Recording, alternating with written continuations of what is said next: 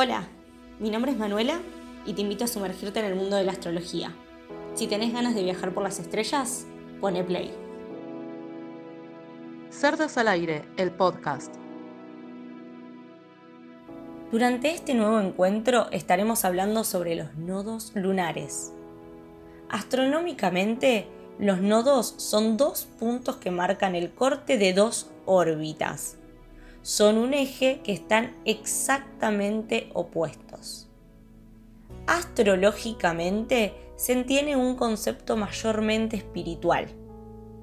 En principio, se dice que así como está el aprendizaje de la vida protagonizado por el signo del ascendente, también está el camino del alma, que está protagonizado por los nodos lunares, aunque puede percibirse como una energía similar. Muchas veces los nodos lunares son interpretados en relación a vidas pasadas. Se dice que los nodos hablan del karma de la persona y de lo que ésta fue en otras vidas.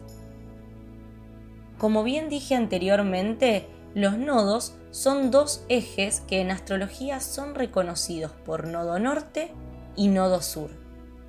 En una carta natal son interpretados según casa del mandal astrológico y signo donde se encuentren. El eje por casa nos dirá en qué temas concretos de la vida voy a desarrollar el eje nodal y por signo nos dará la cualidad con la que lo haremos. Cerdas al aire, el podcast que nadie esperaba. En principio, el nodo sur habla de la cualidad energética que ya conocemos, que ya tenemos sabida antes de la experiencia de vida. En el nodo sur hay energía de pasado, es decir, hay algo ya incorporado, algo que ya sale naturalmente como un don. Y por este motivo, el nodo sur es la zona de confort. Es aquello que nos requiere del mínimo esfuerzo. Este conocimiento dispone de desarrollar, aprender el contrario. Marca un aprendizaje hacia el nodo norte. Arroba Pluto-Niana.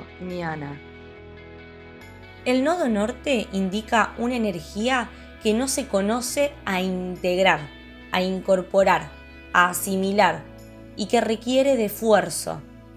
Implica el riesgo de lo nuevo y desconocido por eso tendemos a quedarnos pegados en el nodo sur.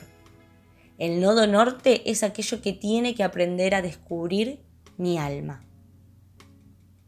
Para detectar los nodos es interesante preguntarse cuál es la imagen de una misma que nos resulta de menor esfuerzo.